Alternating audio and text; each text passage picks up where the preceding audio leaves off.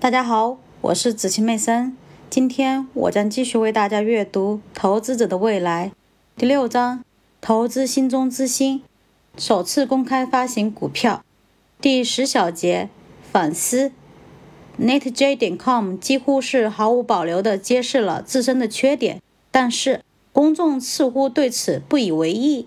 只要投资者认为自己能将该公司的股票以更高的价格卖出，他们就会急不可耐地买进。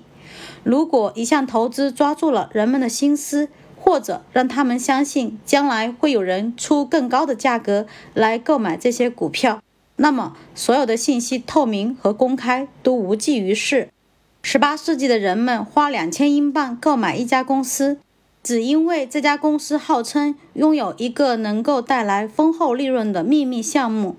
二十一世纪的投机者耗费了数千万美元投资一个没有经营项目和收入的公司，而且该公司还因为捏造不存在的兼并伙伴受到政府调查。到底谁更愚蠢？你自己判断吧。第十一小节，小节，忘记过去的人必然会重蹈覆辙。乔治·桑塔亚纳的这句话被那些相信依靠反省历史可以避免灾难的人们反复引用。然而，在金融市场上，不管犯下多少次错误，公众似乎永远吸取不了教训。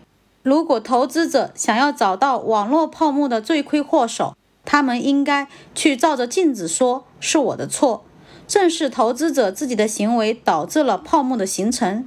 他们被公司消息披露和社会集会上那些关于股票投资轻松获利的言论驱使，投机热达到疯狂的程度，以至于 CNBC 取代了卫视体育，成为各地酒吧中的首选电视频道。